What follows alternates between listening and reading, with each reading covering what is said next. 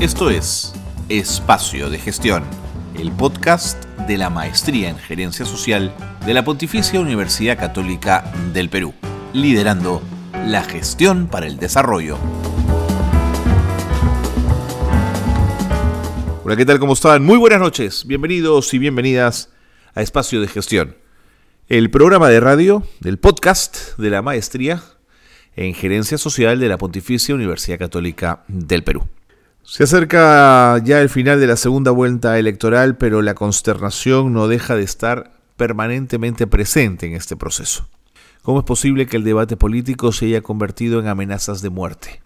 ¿Cómo es posible que el debate político, democrático, abierto, justo, transparente, se haya convertido en agresiones donde algunos con camisetas negras acuden a la casa del maestro a buscar pelea? A buscar bronca, como los matones.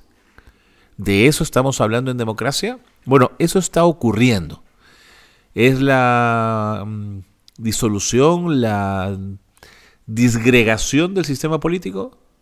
¿Es, el, es la crisis del régimen político a la que estamos asistiendo. Bueno, de eso vamos a hablar con nuestra invitada, que además es, es una experta en el tema. Ella es socióloga, se llama Alejandra Dinegro una además una tuitera empedernida y una creo que una persona con mucha influencia a partir de sus comentarios y sus investigaciones en redes sociales. Hoy va a estar con nosotros, se las presento después de la pausa. Bienvenidos y bienvenidas, esto es Espacio de Gestión.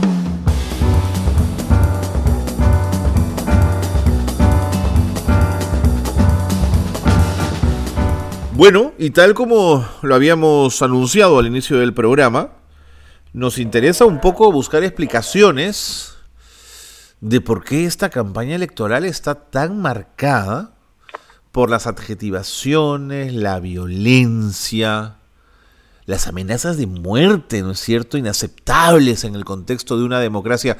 Alejandra Dinegro es eh, socióloga sanbarquina, está con nosotros para un poco conversar de esto, de sus impresiones y hacia dónde vamos en esta lógica. ¿Cómo estás, Alejandra? Bienvenida.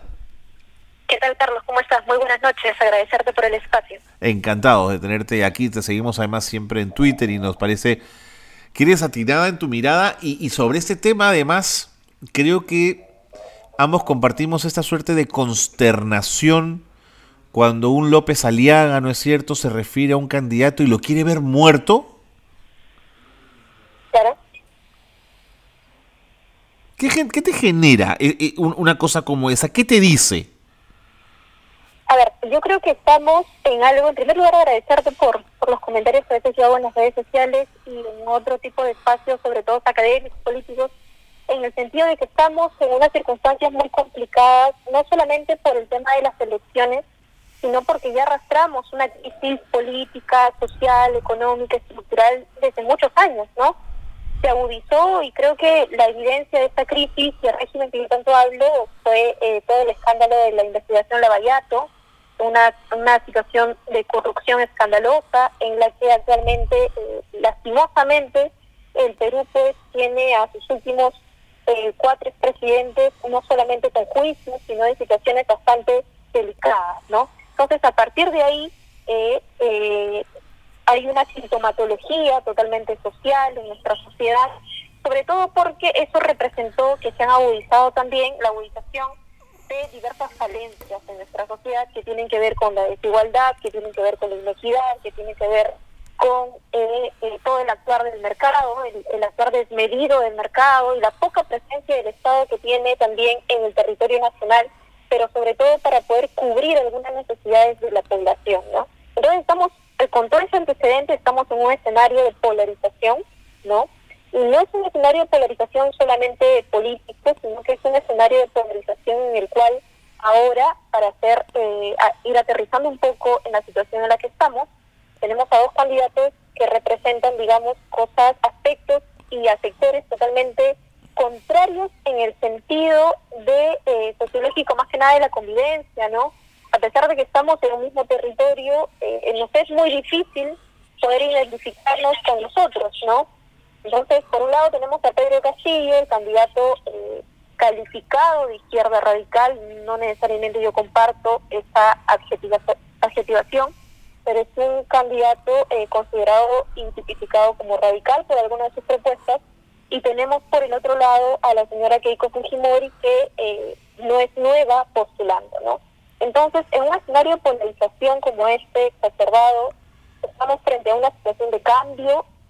Yo creo, considero que hay una ventana, al menos de cambio, porque no hay certezas, por un lado, con un candidato, que es mucho más factible plantear algunas cuestiones a poder trabajar, ¿no? Y por el otro lado tenemos certezas, certezas de cómo actúa el fujimorismo, ¿no? Certezas con hechos concretos. Y ahora, en esta campaña, estamos viendo que nuevamente se, vuelcan a la práctica esas viejas costumbres, ¿no? De estigmatizar el otro candidato, de los famosos psicosociales, no olvidemos los psicosociales, Carlos, ¿no? De también, eh, no solamente de estigmatizar a la persona que evidencia una postura política, sino que estamos viendo que en sí nuestra democracia no es débil, no solamente institucionalmente, sino que en realidad cuando encontramos estos hechos, por ejemplo, de eh, estas estrategias de terruquear, estrategias de estigmatizar, las estrategias de eh, hacer actos decisivos con relación a la violencia, ¿no? Con discursos de odio o los llamados a muerte, como eh, algunos simpatizantes, inclusive muy vinculados al fujimorismo, nosotros nos cuestionamos en qué país del mundo, ¿no? En una situación de democracia, en pleno siglo XXI, tenemos a líderes políticos que evidencian un discurso de odio muy fuerte, desde Bolsonaro hasta eh, Trump en Estados Unidos, que a nosotros nos parece totalmente escandaloso en estos términos. Yo creo que eh, es, complicado y es muy, muy, eh, digamos, difícil no decir que estamos retrocediendo en la década de los 90 por los hechos concretos que te he comentado, ¿no? A mí de verdad preocupa bastante, y yo sé que estoy relativamente joven, ¿no? Eh, pero preocupa porque definitivamente hay secuelas desde los 90 que las vivimos hasta ahora y creo que eso en otros puntos podemos ir comentando, pero preocupa definitivamente porque el país, eh, digamos, se polariza más, se divide más y sobre todo que demos una lectura de cómo actúan las regiones o cómo funcionan las regiones ante campañas como estas y cómo funciona nuestra capital. Entonces, preocupa definitivamente. Eh, Alejandra, no, claro, nadie tiene una bola de cristal ni las soluciones completas, pero si tuvieses que tirar algunas líneas sobre cómo poder ir restañando un poco las heridas, encontrando acuerdos mínimos que nos den cierta tranquilidad, una vida social, digamos, en paz, en calma, ¿cuáles serían esas líneas? A ver, yo creo que en esas circunstancias considero importante, uno, el rol de los partidos. Creo que el resultado de la primera vuelta electoral con, las, eh, con la reforma, la última reforma electoral que hubo durante el gobierno del presidente Vizcarra, y los resultados que hemos tenido en primera vuelta, sin duda también es, es una jalada de orejas para aquellos partidos que muchas veces han considerado, se han considerado como tal sin tener vida partidaria, tan solamente cumplir con una cantidad de fichas que se presentan a los jurados y ya son partidos. Así es, unos cascarones. unos cascarones, entonces hay una llamada de atención, hay una primera mirada, hay una primera línea que yo daría en ese sentido, de que en realidad los partidos necesitan pues ser partidos, con gente militante, con gente haciendo política, ¿no? Porque la política no pasa de nosotros, Carlos, la política no pasa de nuestra salud, la política no pasa de nuestro trabajo, la política no pasa de nuestra seguridad.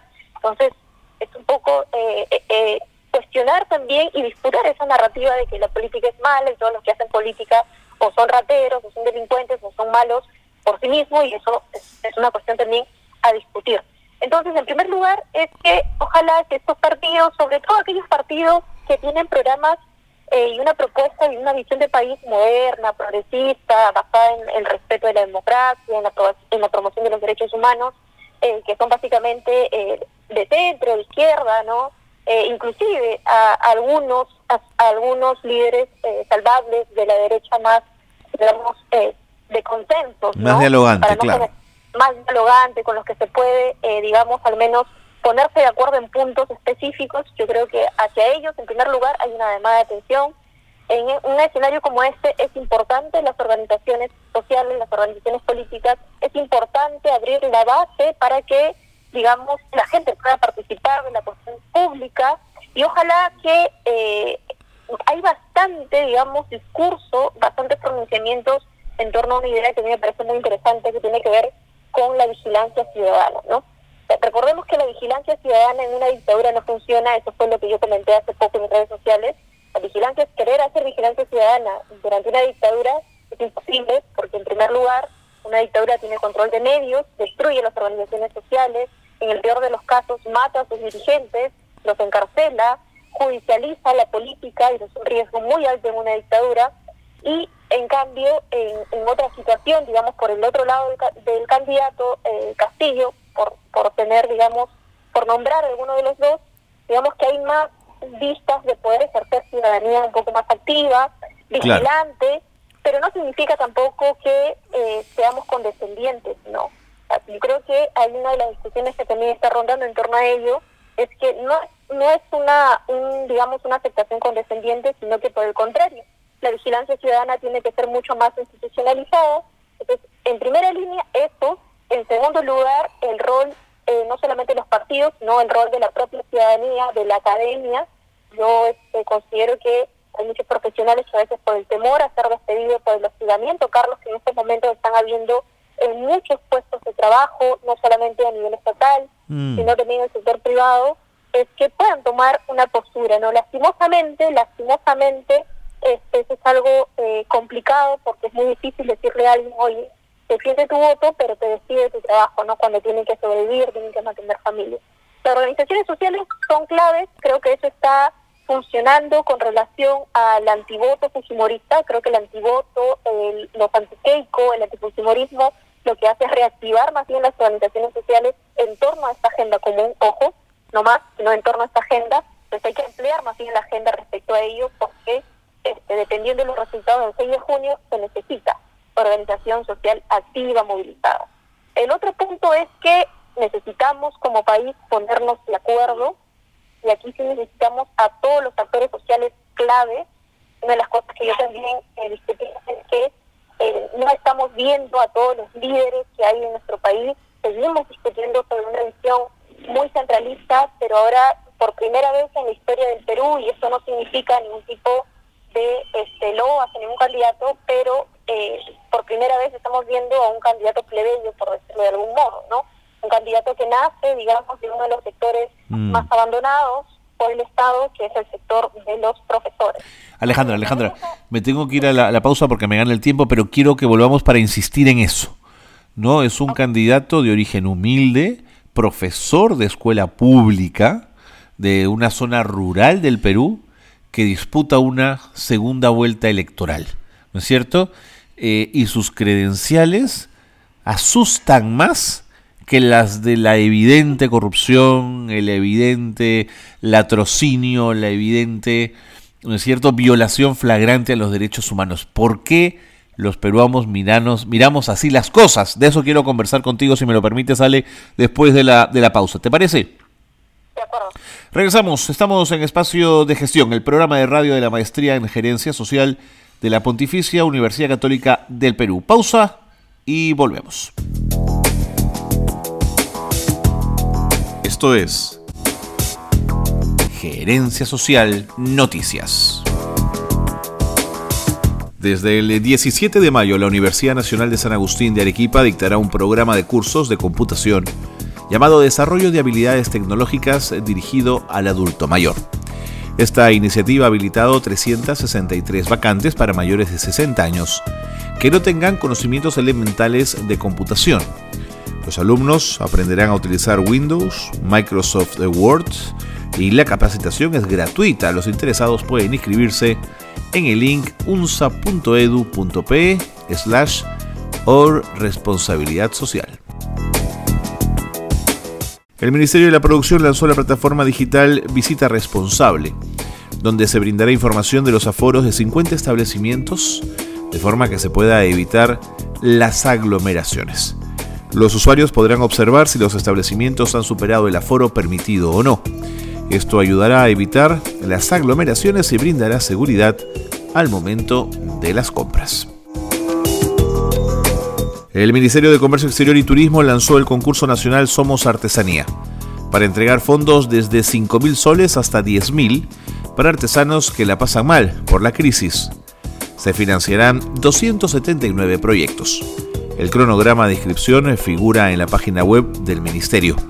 Los postulantes deberán estar inscritos en el Registro Nacional del Artesano hasta el 31 de marzo del 2021.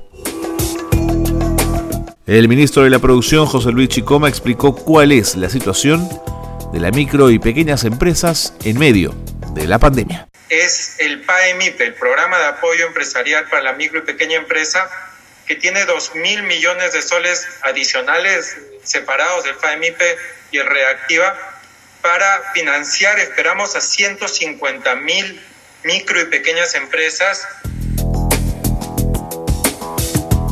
Hasta aquí las noticias de gerencia social que marcan la actualidad. Qué bueno que se han quedado con nosotros porque nos acompaña Alejandra Dinegro. Alejandra es socióloga sanmarquina y tiene una mirada muy particular y muy interesante de la crisis social y política que atraviesa el país y nos hemos quedado con ella un poco tirando algunas líneas de posibles aproximaciones a una solución a la crisis. Ella hablaba de partidos políticos con vocación de diálogo, de todo el espectro político. Alejandra también nos planteaba la necesidad de una sociedad civil movilizada, activa, vigilante. Y luego Alejandra planteabas el tema de mirar con atención este liderazgo que viene de las regiones y que se planta además en segunda vuelta, digamos, casi por sorpresa. Claro, así es, Carlos. Por eso que cuando eh, algunos, eh, digamos, colegas también hablan de que es un voto de protesta, yo no comparto mucho esa idea, porque básicamente quienes hacen política en las regiones eso lo hacen en un sentido de existencia, es un voto de existencia, los que han de alguna otra forma votado en esta primera vuelta por el señor Castillo, ¿no? Es un voto hasta de lamento, ¿no? Más que de protesta, un voto de protesta es un voto nulo viciado, digamos, ¿no? Es, que no tiene, digamos, un, sentido más más allá de, ejercer una protesta personal, una protesta inclusive de algún tipo de sector eh, que no necesariamente se deslegitima, pero es un voto de existencia para quienes hacen política desde las regiones, para quienes hacen política, digamos, de organizaciones de base, de aquellos a los que usualmente no necesariamente están en un partido político, ¿no? Pero hacen política y, en realidad es esa la política. La política no solamente se hace estando inscrito en un partido o siendo invitado de un partido, sino que también la haces en tu localidad, la haces en la universidad, la base desde la base justamente del país, ¿no? Entonces tienes a los maestros, tienes a las enfermeras, tienes a los doctores, tienes a los estudiantes, tienes a los trabajadores que hacen política, ¿no? Entonces algo que te comentaba es que por primera vez en la historia tenemos a un candidato netamente plebeyo, ¿no? Un candidato que... Me gusta la descripción de plebeyo para un Perú virreinal, ¿no? claro, y te lo decía así, ¿por qué? Porque me recuerda mucho estas elecciones a lo que este, vivimos en la época en la que nosotros entrábamos recién a la vía republicana, ¿no? A nuestra independencia, y en Lima eh, ni siquiera San Martín sabía qué darle a Lima, ¿no? Porque Lima era tan peculiar desde la época virreinal, ¿no? Tan difícil de poder, digamos, gobernarla, que desde los inicios de nuestra república no sabíamos muy bien cómo reaccionar a un candidato o a un personaje que no sabía muy bien, digamos, qué hacer porque había un orden establecido en ese momento, pues, con el virreinato y ahora me recuerda mucho estas elecciones a ese periodo de nuestra historia, ¿no? Y por eso es muy bueno trabajos como por ejemplo los de Eduardo Adriansen con el último bastión. Claro. Me parece muy bueno poder verlo, poder revisarlo y poder entender lo que sucede al menos ahora en estas elecciones, ¿no? Hay muchas cosas de la historia que se están repitiendo ahora y que definitivamente este, volvemos nuevamente a la discusión, ¿no? que arrastramos problemas inclusive desde nuestra república y que no nos hemos solucionado en el tiempo que más bien se han agudizado con los años Ahora estamos en una situación eh, de incertidumbre, porque eso es algo que tampoco lo puedo negar. Hay incertidumbre, pero por el otro lado hay certezas, ¿no? Hay, hay razones inclusive por las cuales uno podría afirmar que hay un peligro hacia la democracia, que hay un peligro inclusive para la gente que hace política, que hay un peligro, eh, Carlos, para partidos políticos, ¿no? Porque no solamente se habla de, de incitar al odio, sino que se habla de vetar la acción política en un país eh, digamos, en un momento eh, histórico, en, un momento también en el mundo en el cual la, la población mundial viene atravesando una de las circunstancias más difíciles. Más bien se necesita hacer política, se necesita partidos, se necesita gente que dialogue, se necesita, digamos, mayor compromiso con el país.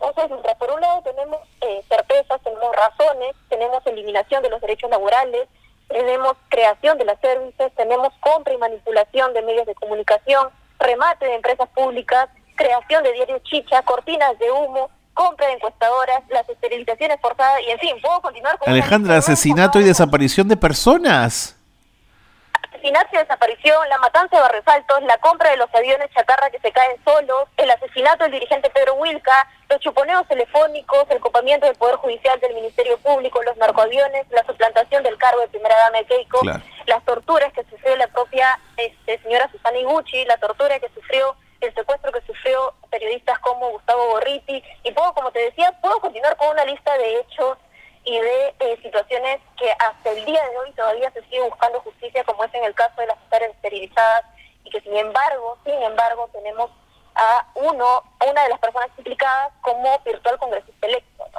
Entonces, eh, hay situaciones muy complicadas de entender, pero sobre todo de analizar en clave más que eh, de programa, en clave más justamente de cómo, digamos, las posturas políticas de la capital entran en contradicción con, eh, digamos, la práctica política, la postura política de nuestras regiones, pero sobre todo de aquellos sectores a los que muchas veces solemos mencionarlos en los discursos, en los papers, en, muchos otros espacios, pero que no los conocemos realmente. De acuerdo.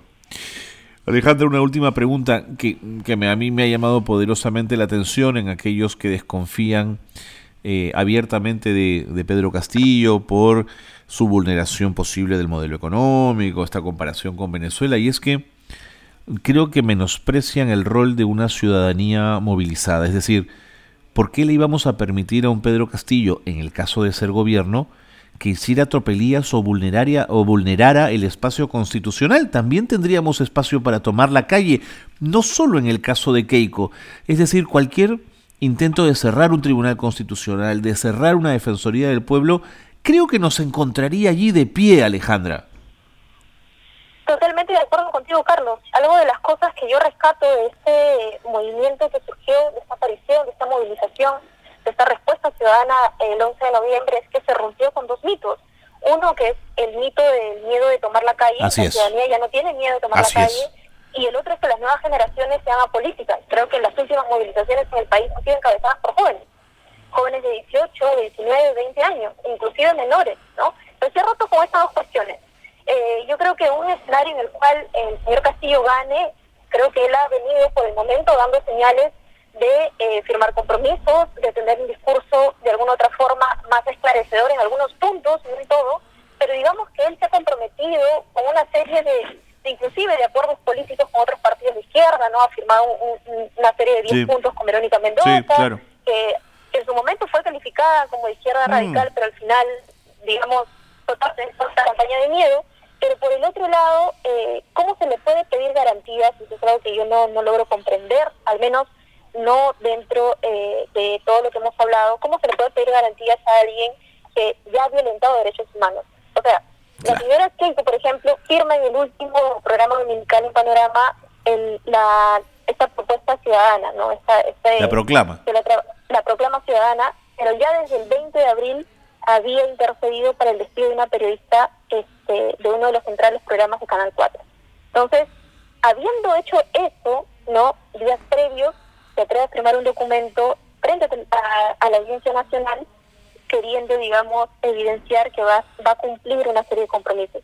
En el 2016 nos hizo lo mismo, ya sabemos cómo actuó en el Congreso, entonces, ¿cómo se le puede pedir compromisos eh, y, lo que te voy a decir a continuación quizás puede sonar fuerte, pero creo que en estos momentos no necesitamos mm, discursos que se pongan al centro, sino tomar postura. ¿Cómo se le puede pedir compromisos a una banda criminal, Carlos? Estamos viendo que más bien el esposo de la señora... Mm, recogía los maletines asociado al lavado de activos, pero no solamente ella, sino que en realidad el equipo técnico de la señora es el equipo duro del fujimorismo. Sí, sí, sí, sí, de acuerdo, de acuerdo. Y por el otro lado, por el otro lado, el otro candidato ha firmado un documento, no solamente uno, sino dos, que ha comprometido a hacer un llamado a los profesionales, habla de un programa vivo, esa es una de las cuestiones que de la izquierda se hablaba en ese momento del Frente Amplio, que era un programa que no estaba escrito en piedra, sino que conforme se iba gobernando, todos los sectores involucrados iban a participar bajo la coordinación obviamente de los especialistas, pero se hablaba de un programa vivo que movilizara a estos sectores sociales, que movilizara a los trabajadores, que movilizara a los maestros, que movilizara a las mujeres, a los jóvenes. Eso es algo que quizás no se le ha tomado bastante atención, pero cómo se le puede pedir garantías por un lado, no, a, con todos los antecedentes que tiene la candidata y por el otro más bien uno le pone excusas, ¿no? el Fujimorismo, por ejemplo, estamos preocupados en hablar de Venezuela y de deslindar de Venezuela, pero no dice nada de Colombia. Y nosotros estamos a punto de convertirnos en una Colombia. O sea, no dicen nada sobre Colombia, prefieren hablar sobre el cubo de Venezuela, pero no dicen nada sobre la atrocidad, el derramamiento de sangre que hay en estos momentos en Colombia. Por darte un ejemplo. Muy bien. Alejandra, ha sido súper clara, te lo agradezco muchísimo, el tiempo nos ha ganado. Quiero quiero decirte que siempre tienes las puertas abiertas en espacio de gestión. Gracias por, por esa claridad, por esa honestidad y será hasta la próxima, Alejandra. Muchísimas gracias. No, gracias Carlos a ti por el espacio, porque imagino que después de esta declaración todos los que hablan en contra o toman alguna postura o al menos tienen una lectura más crítica de la realidad ya son sujetos de, de troleo, de estigma y todo lo demás. Pero hay que seguir, hay que seguir. Entonces, Hay que seguir, hay que seguir. Un gran abrazo. Alejandra Dinegro ha estado en el programa, ya la han escuchado, socióloga San Marquina lo ha dicho con una claridad meridiana. Habrá quienes quieran escuchar, habrá quienes no quieran hacerlo. Nos encontramos en un próximo programa de Espacio de Gestión. Muy buenas noches a todos y a todas.